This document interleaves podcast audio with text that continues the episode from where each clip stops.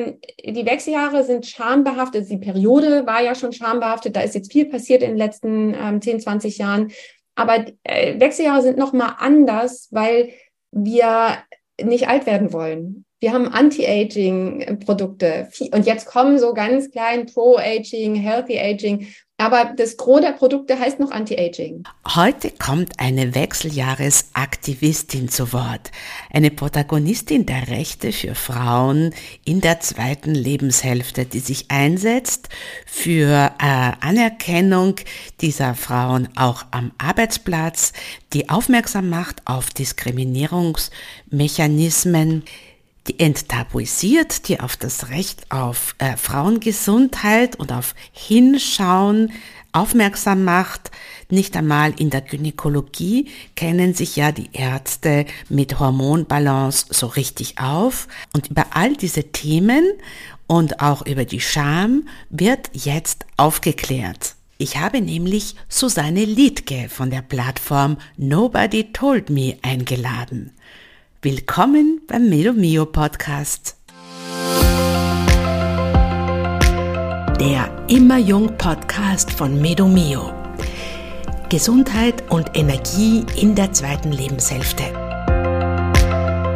Susanne Liedke ist Ökotrophologin, also Ernährungsexpertin und hat diese Wechseljahre-Plattform gegründet, weil es sie zuerst gewundert und dann geärgert hat, wie schwer es ist, vernünftige Informationen zu diesem wichtigen Thema, das uns alle Frauen in der zweiten Lebenshälfte betrifft, zu kommen. Und sie wollte etwas ändern. Bevor wir jedoch in Medias Res gehen, möchte ich dich noch auf unser zwölfwöchiges Powerwechseljahre-Coaching aufmerksam machen, das ab sofort äh, mit einem Erstgespräch zu buchen ist. Ja, es ist soweit. Äh, meine Kollegin äh, Cornelia Rebel und ich, wir haben dieses zwölfwöchige Programm für dich entwickelt, für deine Hormonbalance, äh, für deine Gewichtsreduktion, äh, um mehr Energie und mehr Power in, in deine zweite Lebenshälfte zu bringen. Und wir geben dir alle Tools in die Hand, wie du powervoll bleibst. Der Link äh, für ein unverbindliches Erstgespräch, den findest du in den Show Notes.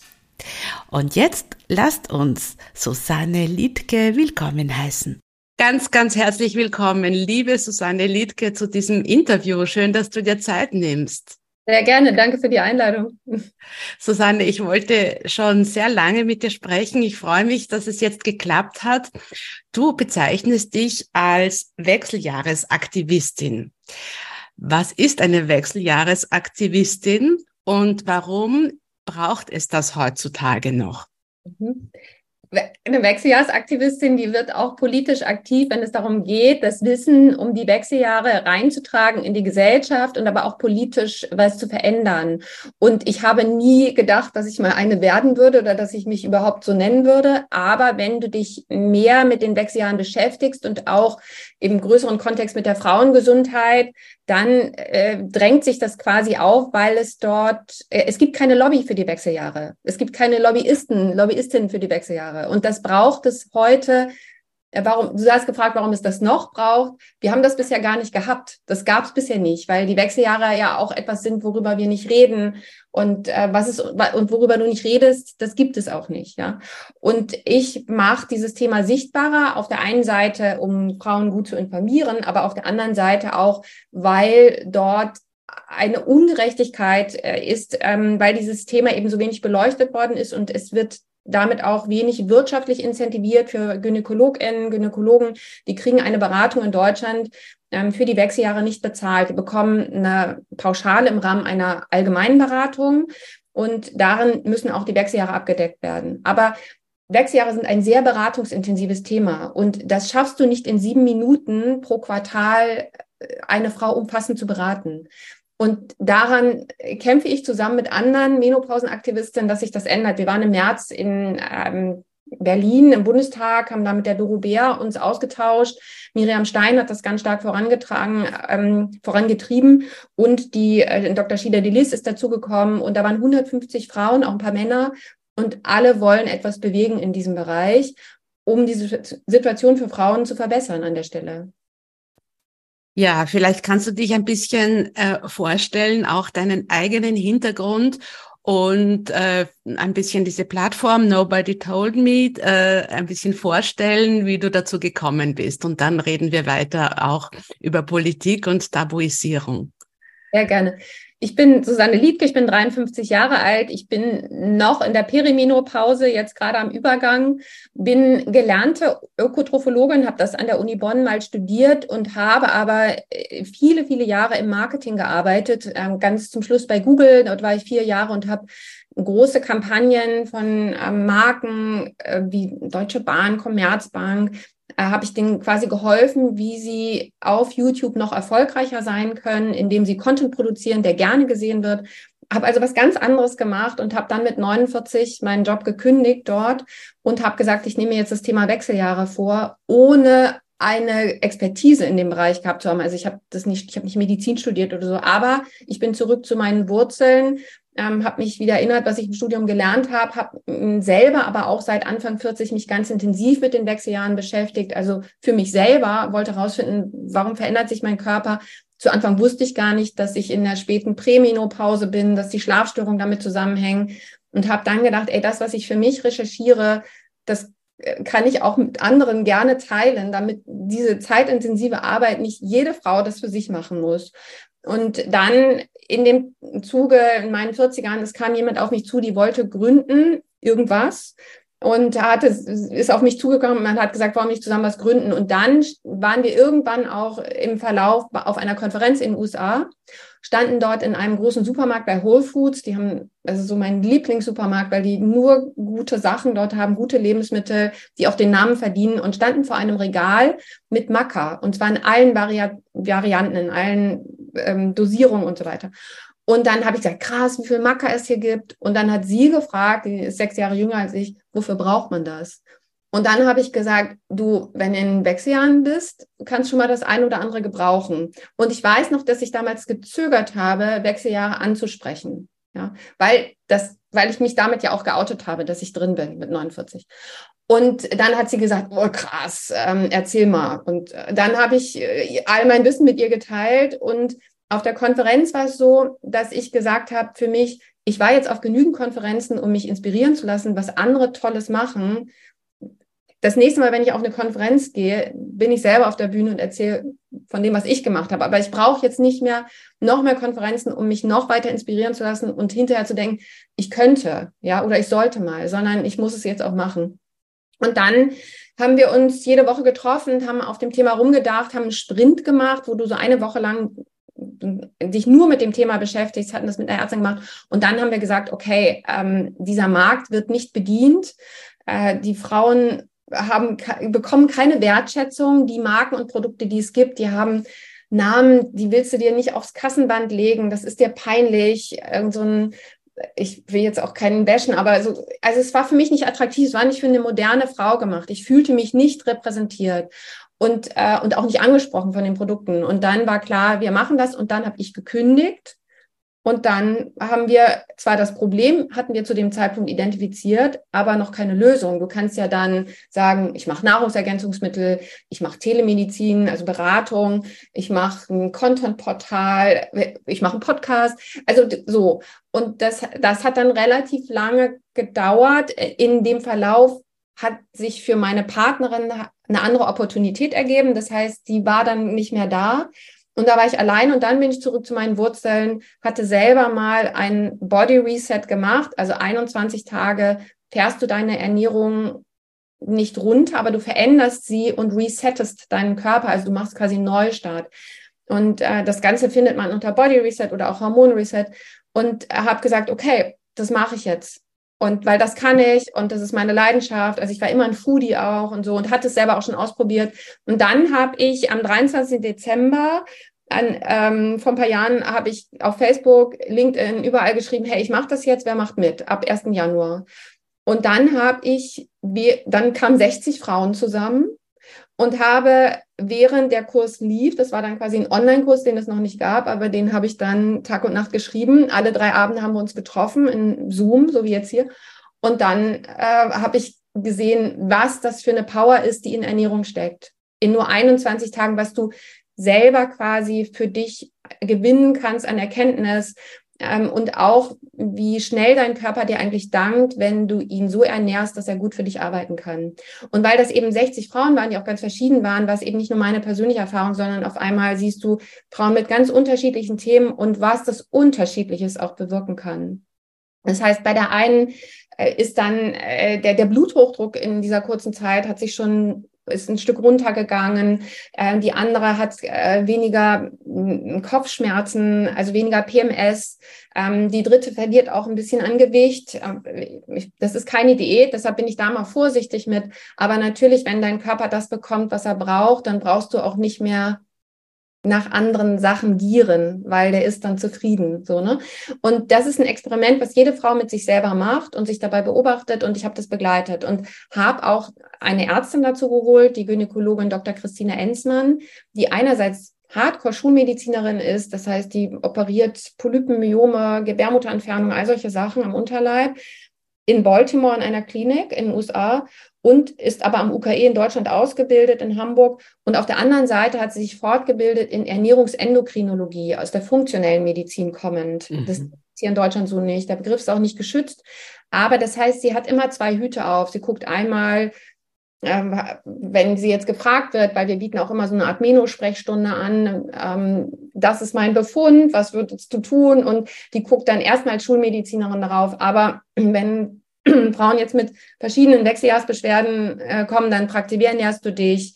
Äh, was ist mit Magnesium? Äh, hast du an Magnesium gedacht? Hast du, ähm, äh, also sie, sie bringt all ihr Wissen aus der funktionellen Medizin mit ein. Und das kombiniert mit meinem Angebot ist etwas, wo ich jetzt sage, ich kann sinnvoll Frauen helfen. Sie können lernen, ihre Wechseljahrsbeschwerden und auch Hitzewallungen wegzufuttern und sie sehen, welche Power sie selber haben. Also im Grunde empowere ich Frauen, sich dem nicht zu ergeben, was da jetzt kommt und zu denken, da muss ich wohl durch, weil so haben wir das eigentlich gelernt, wir Frauen. Wir müssen durch unsere Periodenschmerzen, wir müssen durch unsere Wechseljahre durch ähm, und wir müssen das aushalten, weil das gehört eben zum Frausein dazu. So sind wir ja alle sozialisiert.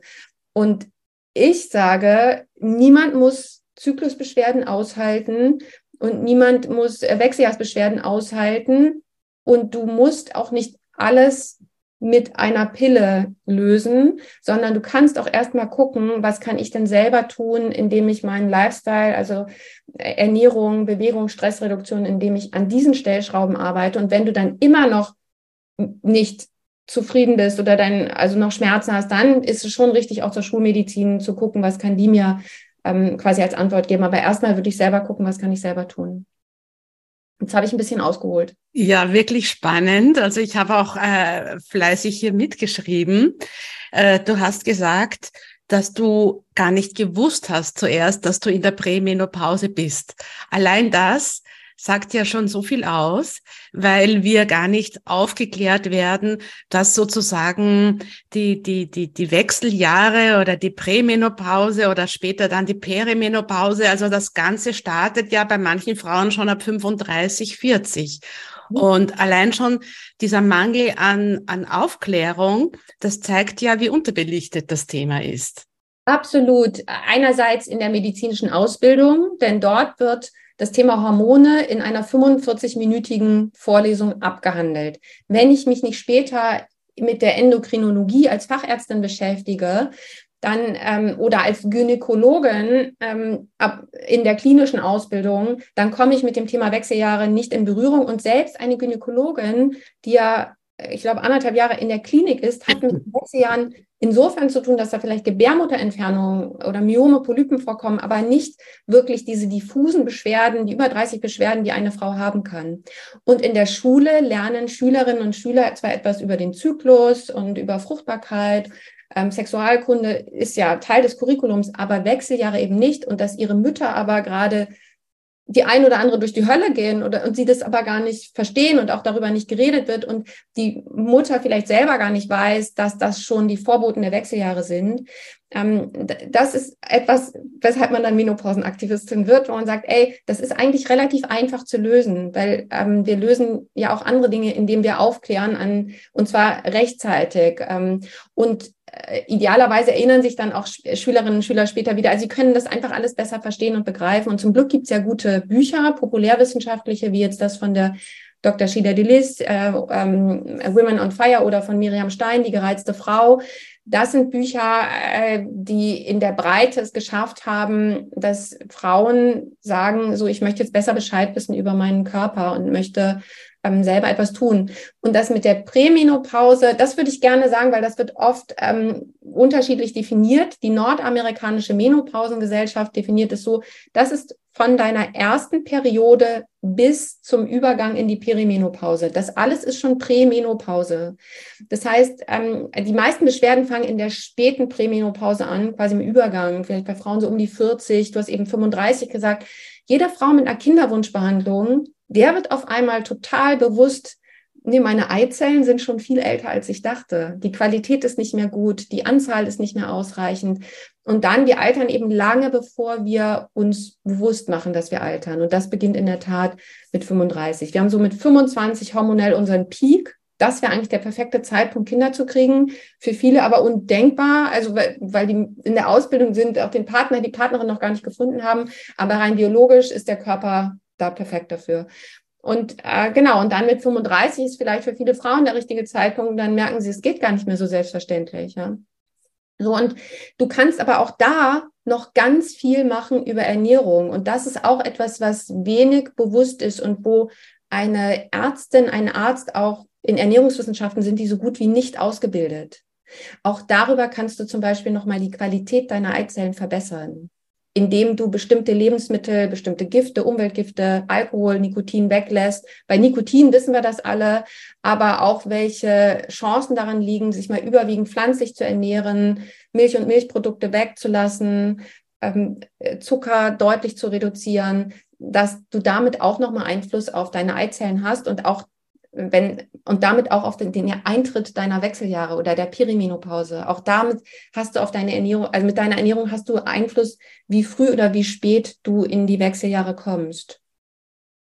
Äh, du hast eben jetzt äh, gesagt, es wird hier zu, zu wenig aufgeklärt, zu wenig gewusst. Es liegt auch im Bereich der Medizin im Argen. Und du hast vorher am Anfang unseres Gesprächs auch gesagt, du hast dich damals im Supermarkt geoutet, ne?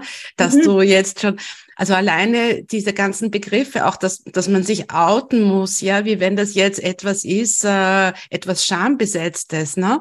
Das zeigt ja, ähm, dass diese Wechseljahre immer noch sehr negativ konnotiert sind. Woran liegt das deiner Einschätzung nach? Es ist glaube ich, gibt schon Jahrhunderte zurück schon, ähm, ich glaube, Sokrates, es gibt ja ähm, hier äh, die Xantippe. Xantippe war ähm, ein keifiges Weib, in Anführungsstrichen. Und wahrscheinlich war die tief in den Wechseljahren so. Das heißt, ähm, die älter werdende Frau hat überhaupt nicht die Wert, bekommt nicht die Wertschätzung, die sie eigentlich bekommen müsste, aufgrund ihrer Funktion für die Gemeinschaft, für die Gesellschaft, die sie noch hat. Weil sie konkurriert nicht mehr mit jüngeren Frauen um Sexualpartner, sie muss sich auch nicht mehr um kleine Kinder kümmern, wenn sie welche hat, sondern die kann ihre ganzen, ganze Weisheit, ihre Lebenserfahrung zurückgeben in die Community. Und weil wir eben doch in der Regel die Frauen ein Stück empathischer sind als die Männer, sind wir auch bereit, das zu teilen. Und das heißt, ähm, die Wechseljahre sind schambehaftet. Die Periode war ja schon schambehaftet. Da ist jetzt viel passiert in den letzten ähm, 10, 20 Jahren. Aber äh, Wechseljahre sind nochmal anders, weil wir nicht alt werden wollen. Wir haben Anti-Aging-Produkte. Und jetzt kommen so ganz klein Pro-Aging, Healthy Aging. Aber das Gros der Produkte heißt noch Anti-Aging. Das sagt ja schon alles, ja. Also wir wollen nicht älter werden. Wir wollen jung und schön sein. Und das hat ja auch eine wahnsinniger attraktiv, ein junger, schöner Körper. Mein 25-jähriger Körper, wie ungnädig war ich mit dem, aber was für einen tollen Körper hatte ich damals, ja. Wir alle, ja.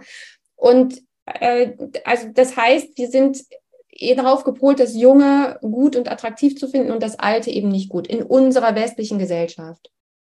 So, und da braucht es ein, Umdenken in der Gesellschaft. Wir brauchen eine Wertschätzung für jedes Lebensalter, für jedes Geschlecht, für, ähm, für jede Hautfarbe. Da passiert ja auch gerade ganz viel im Bereich äh, Diversität, ja, dass wir lernen, ähm, die Verschiedenheit, dass wir das äh, lernen zu zelebrieren und gut zu finden, dass wir wissen, wir sind eine bessere Gesellschaft, wenn wir vielfältiger sind.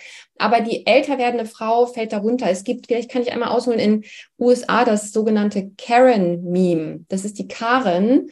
Und die Karen ist eine keifige Frau, hat auch oft rassistische Tendenzen, muss man dazu sagen. Aber es sind oft, wenn du dir Videos über Karens anguckst, dann sind es mittelalte Frauen, weiße Frauen an der Stelle, die aber äh, sehr keifig sind. Und niemand in dem Zusammenhang spricht auch von den Wechseljahren. Und ich glaube, die sind tief drin in Wechseljahren, weil es, der Rückgang der Hormone kann dazu führen, im Extrem, äh, dass du hochreizbar bist und aggressiv wirst. Also das wird nicht alle älter werdenden Frauen werden so, aber das kann, du, wenn du, sagen wir mal, wenn du ein Jahr lang nicht mehr richtig schläfst, dann, dann bist du ja total gerädert und hast keine äh, Ressourcen mehr, keine Energie mehr und dann ähm, bist du viel schneller quasi, äh, wirst du getriggert zu irgendwas. Und, und deshalb, Chantippe war, glaube ich, so ein. Und das ist eben schon tausend Jahre her sozusagen. Und das Bild ähm, hat sich in uns, das haben wir quasi von Generation zu Generation übernommen und wir haben es nie hinterfragt. Und jetzt ist mal der Moment in einer auch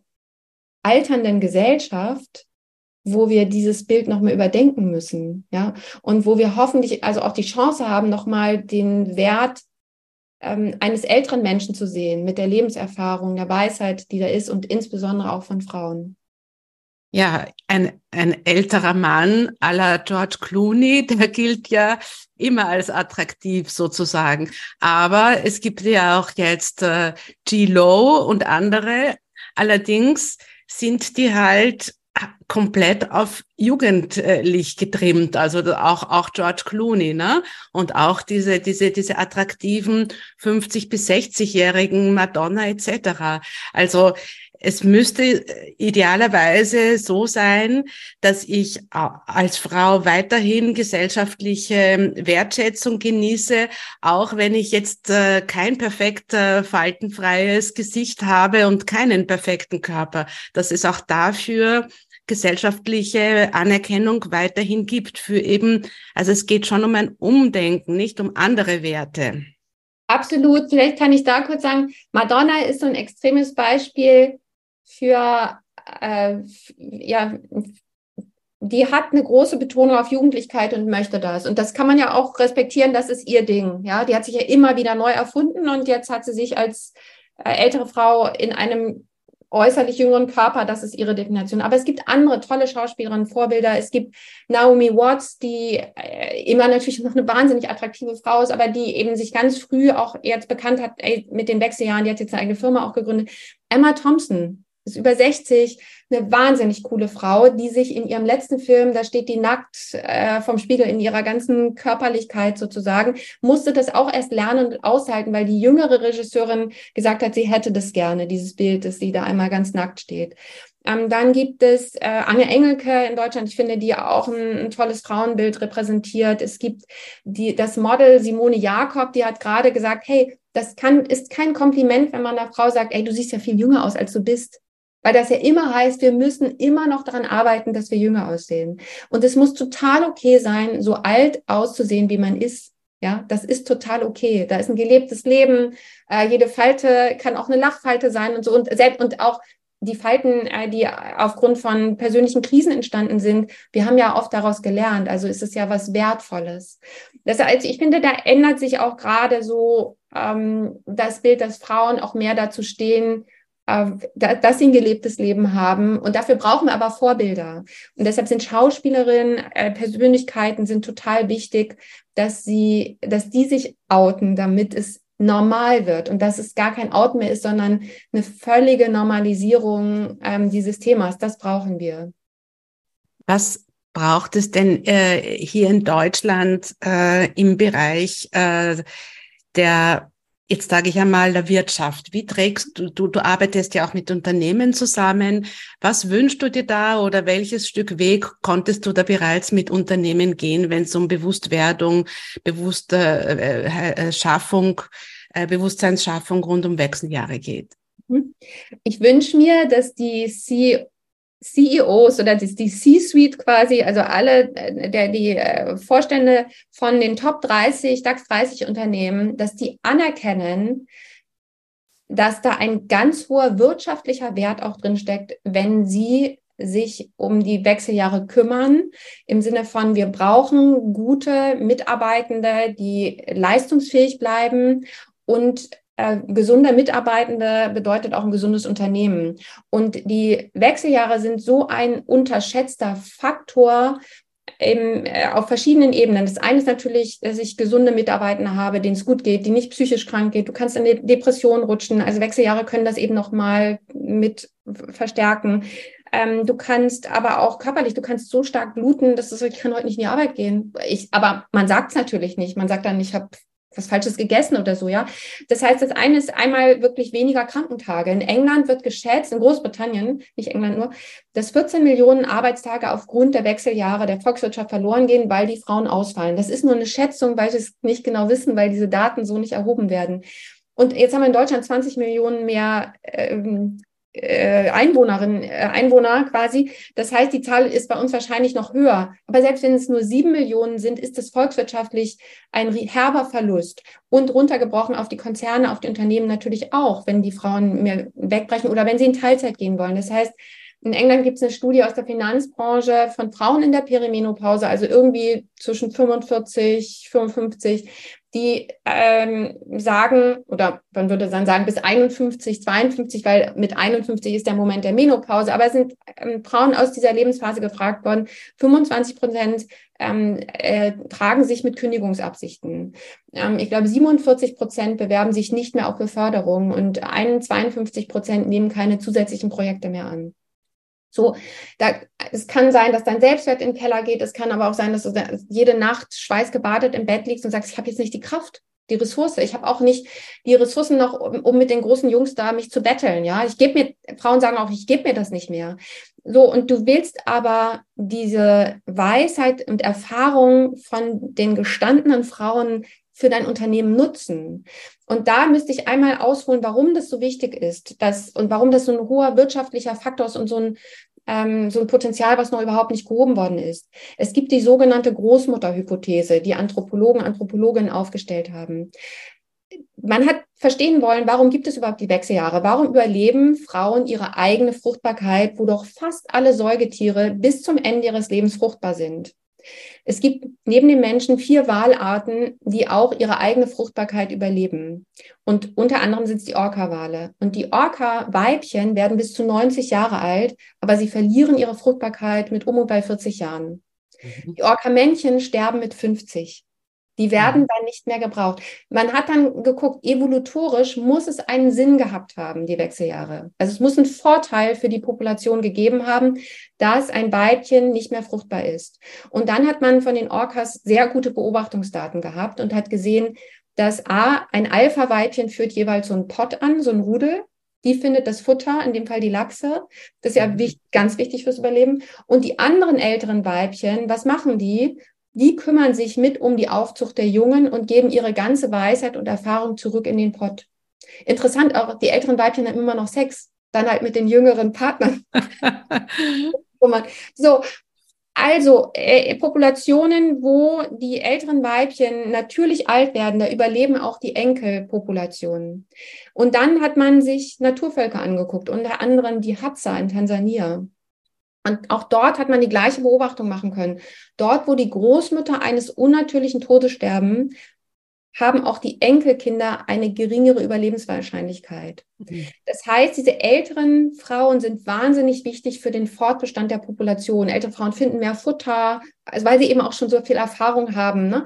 Und jetzt sind wir natürlich, wollen wir nicht als moderne Frauen nur glückselig unser Großmutterglück feiern, zumal viele Frauen auch gar keine Kinder haben, aus unterschiedlichen Gründen. Aber was man davon mitnehmen kann auf uns Menschen ist, dass wir ältere Frauen wahnsinnig wichtig sind mit der Lebenserfahrung, der Weisheit, weil wir eben auch bereit sind zu teilen und zurückzugeben. Das, da sind Männer, wenn man jetzt nur Mann, Frau denkt, ein bisschen anders. Und, und beides hat Vor- und Nachteile. So.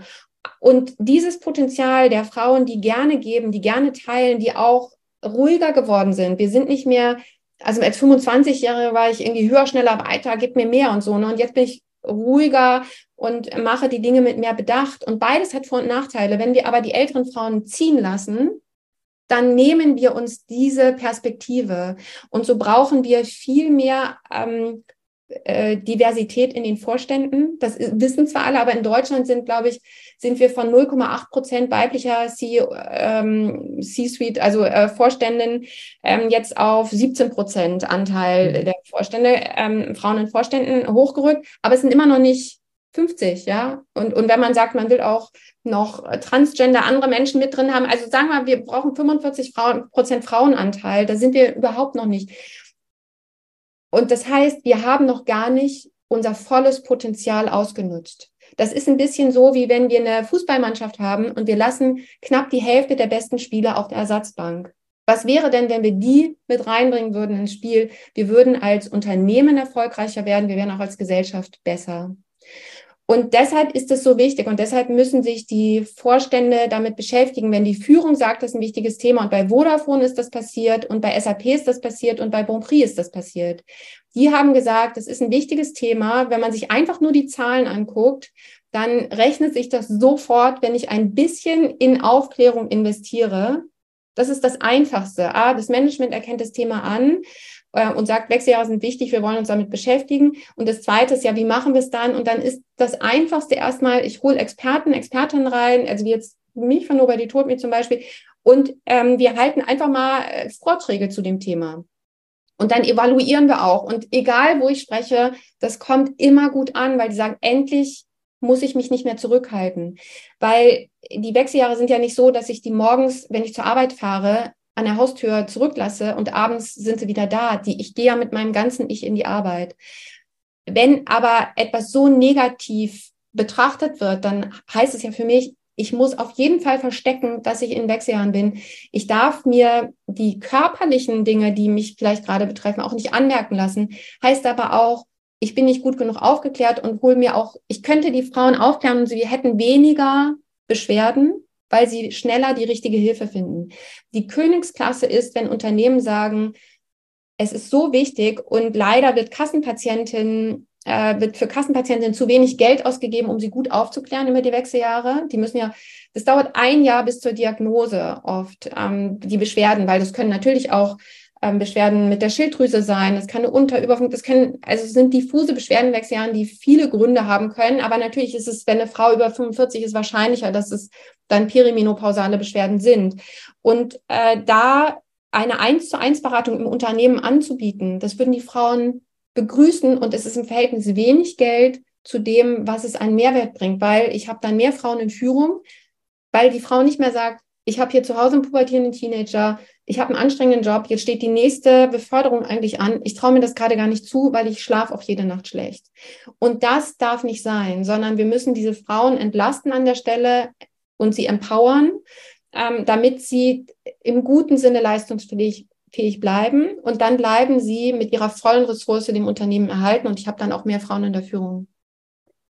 Wenn ich das äh, jetzt auch an meine eigenen Erfahrungen in großen Unternehmen daran zurückdenke, ähm, müsste sich denn es könnte einerseits medizinische Beratung geben, aber vielleicht müsste sich auch dieser Wert der, der Leistungsfähigkeit oder dieser Leistungsbegriff müsste sich vielleicht auch in, in, in Unternehmen ändern, weil es würde, in, in meiner Konzeption würde es jetzt nicht darum gehen, dass ich auch mit äh, über 50 zwingend äh, pro Tag vier Meetings habe und, äh, und die ganze Zeit Entscheidungen äh, treffen muss wie, wie eine 30-Jährige.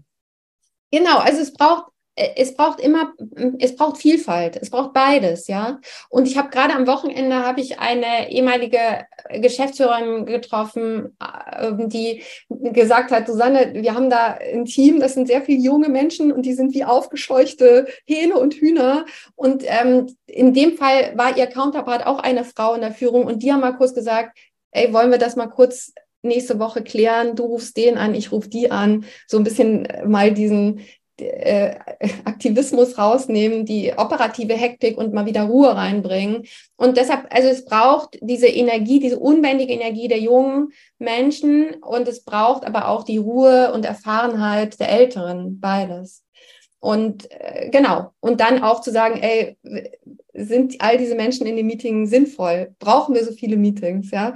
Und äh, all diese, diese Sachen kommen ja mit der Berufserfahrung erst und können dann erst reingetragen werden. Sehr spannend. Ähm, du, du bist ja auch in der Politik äh, aktiv oder sprichst da immer wieder. Gibt es da auch im, im, im Bereich der, der, der Gesetzgebung Dinge, die, die du dir wünschen würdest? Ne, es ist so, dass in England gibt es ein Diskriminierungsgesetz und das, also generell, nicht nur die Wechseljahre betreffend, aber das hat ausgelöst, dass sich Unternehmen, weil sie natürlich nicht Frauen aufgrund von Alter und Geschlecht diskriminieren wollen, dass sie sich viel mehr anstrengen und viel mehr Mühe geben. Und deshalb gibt es in England schon in vielen Unternehmen, äh, einen, den, die haben sich bekannt zum sogenannten Menopause Pledge. Das heißt, sie erkennen die Wechseljahre an, sie haben eine Menopausen Policy eingeführt im Unternehmen. Das ist auch gar nicht so ein großer Act. Das ist einmal zu sagen, hey, wir erkennen an, dass es das Thema gibt. Das sind die Maßnahmen, äh, die wir äh, zur Verfügung stellen. Quasi, hier kannst du dich bedienen. Vielleicht ist es ein E-Learning oder es sind, ähm, ist eins zu eins Beratung oder ist es aber auch äh, Vorträge, Experten, die man reinholt. Und dann hast du quasi ein ähm, ganz großes, äh, deiner, bist du deiner Verantwortung als Unternehmen äh, gerecht geworden und profitierst noch davon. Und äh, insofern, ich weiß nicht, ob wir jetzt dieses Diskriminierungsgesetz so brauchen, weil wir brauchen äh, vielleicht in der Richtung einen Push zu sagen, habt das Thema auf dem Zettel. Wir brauchen eine Sensibilisierung, gerade vor dem drohenden Fachkräftemangel, den es gibt. Und da kann schon die Politik einen wertvollen Beitrag leisten. Und das andere ist das, ähm, die wirtschaftliche Incentivierung von GynäkologInnen, Gynäkologen, ähm, zu sagen, äh, im gemeinsamen Bundesausschuss werden ja die Pauschalen verhandelt, also wie werden Ärzte und Ärztinnen bezahlt, dass man sagt, ähm, 16,89 Euro, entschuldigt mal, ähm, das reicht vorn und hinten nicht. Ähm, wir sind eine älter werdende Gesellschaft. Wir haben jetzt das Thema Wechseljahre auf dem Zettel. Wir brauchen all diese Frauen und wir äh, allein schon, dass es eine Pauschale für eine Wechseljahrsberatung bei den GynäkologInnen gibt, würde dazu führen, dass sich viel mehr GynäkologInnen damit beschäftigen, dass sie vielleicht auch Mitglied der Deutschen Menopausegesellschaft werden, dass sie dort ähm, Seminare belegen, die, die wahnsinnig gut besetzt sind mit der Dr. Katrin Schaudig, Dr. Schwenkhagen, die auch andere Experten dazu holen, Expertinnen. Und dann äh, haben wir aufgeklärtere Ärztinnen und damit haben wir schneller die richtige Hilfe für Frauen. Also alle würden davon profitieren.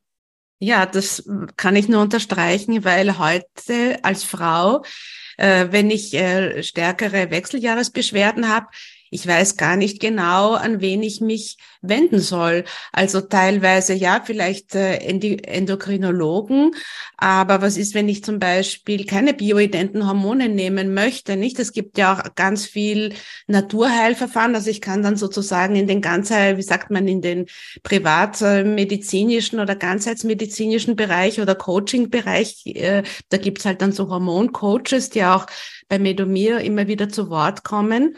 Aber das Thema ist in, in, der, in der klassischen Medizin komplett unterbelichtet und, und die Frauen, die sind da verloren. Das ist meine Erfahrung ist, äh, ist genauso, das zumindest kriege ich auch mit von den Frauen, mit denen ich ja, also sind meine Kunden in dem Fall oder Teil meiner Community, äh, die mir das zurückspielen. Dann kann man natürlich sagen, naja, Susanne, zu dir kommen eben auch die, die schon gefrustet sind mit dem Gesundheitssystem und deshalb kommen die. Aber ich habe auch Ärztinnen bei mir in der Community, ich habe Apothekerinnen.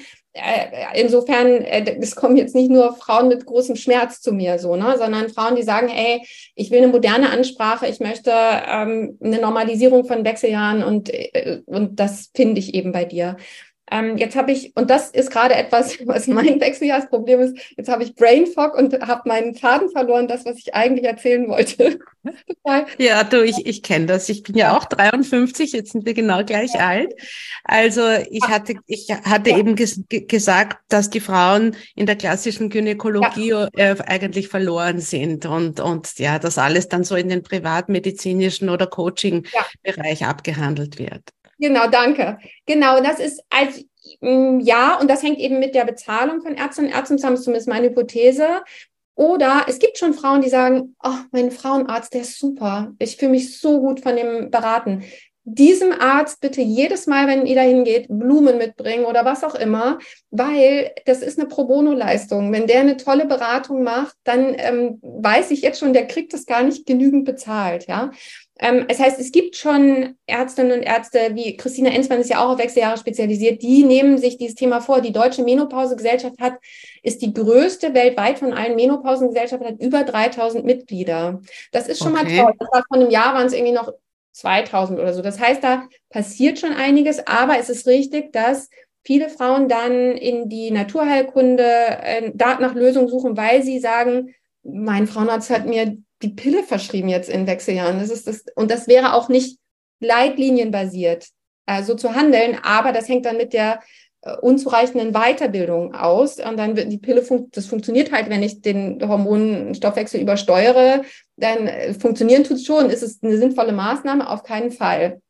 Oder nur in Ausnahmefällen bei Beschwerden, die dann äh, wo eine Gynäkologin auch die bessere Ansprechpartnerin wäre als ich. Das heißt, ähm, äh, nicht jede Frau kann sich das aber leisten, ja. Nicht jede Frau kann sich eine Heilpraktikerin leisten und nicht jede Frau kann sich eine Wechseljahrsberaterin leisten. Da gibt es in Deutschland Frau im Wechsel, ja. Das ist eine Vereinigung von Wechseljahrsberaterinnen. Aber auch das sind ja alles dann Zusatzkosten. Oder wenn ich, ich hatte neulich eine Frau, die unter Depressionen leidet und sagt, hier bei uns in der Gegend im ländlichen Raum habe ich gar nicht so viele ich habe nicht die Auswahl, die ihr da in Hamburg habt oder in Berlin oder München, Düsseldorf. Ähm, und ich habe jetzt eine therapeutische Beratung, aber die zahle ich privat. Und das ist dann, dann leistet man sich das aber nicht so viel, wie man es eigentlich bräuchte. Und das darf nicht sein, so, ne? Und was auch noch mit hinzukommt, man merkt es in den Medien, ist das Wechseljahrsthema kommt jetzt so und viele Frauenmagazine machen Sonderbeilagen und Hefte und das ist auch gut. Es geht mir manchmal nicht tief genug und das, die sind aber ja auch keine medizinischen Fachblätter.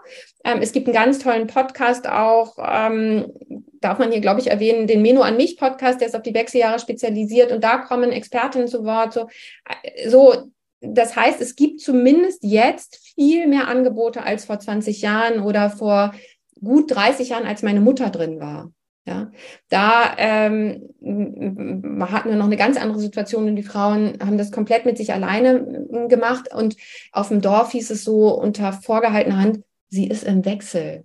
Ja, also man, das Thema war wie der Riesenelefant im Raum und man hat sich angesprochen. Zum Glück ändert sich da gerade gesellschaftlich was. Aber es ist richtig, dass Frauen in dieser Lebensphase, und so ist es mir auch ergangen, guckst du viel Du findest die Lösung in der Schulmedizin nicht, weil meine Schlafstörung konnte mir dann auch keiner erklären. Im Nachhinein weiß ich, das war das rückgehende Progesteron oder Östrogen dann, was dazu geführt hat. Ähm, und dann guckst du dich um, dann gehst du mal zu einer Osteopathin, zu einer Heilpraktikerin, dann ähm, lässt du, guckst du nochmal, dass du deine Zähne nochmal anders angucken, so war es bei mir. Ähm, bis da, dann hat mein Zahnarzt gesagt, du musst ja wissen, was du tust. Also man muss sich dann auch nochmal, man muss dann schon ein breites Kreuz haben und sagen, nee, ich ich mache das jetzt. Und natürlich gibt es da auch Abwege, auf die man rutschen kann. Ja, ähm, ich weiß, dass meine Mutter irgendwann hat sie Himalaya-Salz jeden Morgen gegessen, Teelöffel. Das hat, hat bei ihr zu anderen Problemen geführt. Ja, also nicht alles, was so von Gesundheitsexperten, Expertinnen formuliert wird, ist auch unbedingt gesund. Und das ist so mein Anspruch zu sagen, ich fülle diese Lücke, ich fange dort an, wo die Frauenmagazine aufhören und ich höre dort auf, wo die Gynäkologie anfängt und ähm, möchte evidenzbasiert aufklären.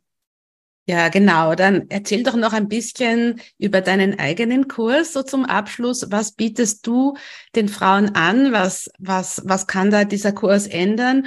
Und auch, was, wer ist deine Community? Wo kommen die zusammen? Wie interagieren die? Mhm.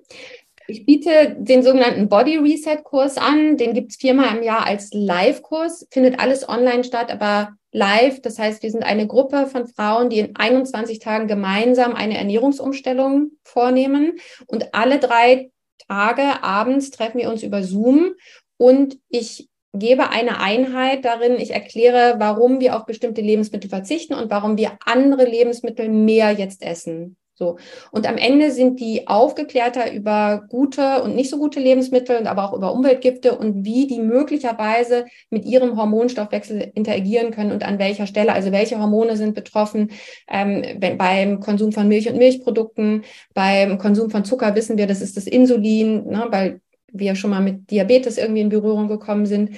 Das heißt, du lernst dich gesünder zu ernähren und hast aber auch, bekommst den wissenschaftlichen Background in kleinen Appetithappen quasi so dazu geliefert.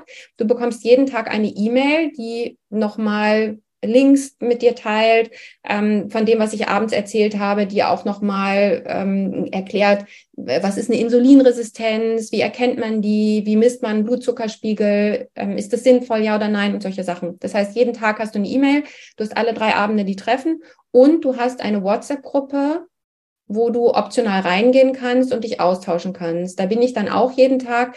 Du kannst das nutzen, um neue Rezepte zu teilen. Du kannst das nutzen, um mal zu jammern, zu sagen, Leute, es geht mir heute richtig schlecht und so. Ich habe so einen Heißhunger auf Süßes. Und dann kommen andere Frauen, weil das ist nur für Frauen bei mir, und die äh, helfen dir, ja, die, also die sagen, hey, es ging mir auch so, das und das habe ich gemacht. Und das ist die Community und diese WhatsApp-Gruppen leben auch nach dem Kurs noch.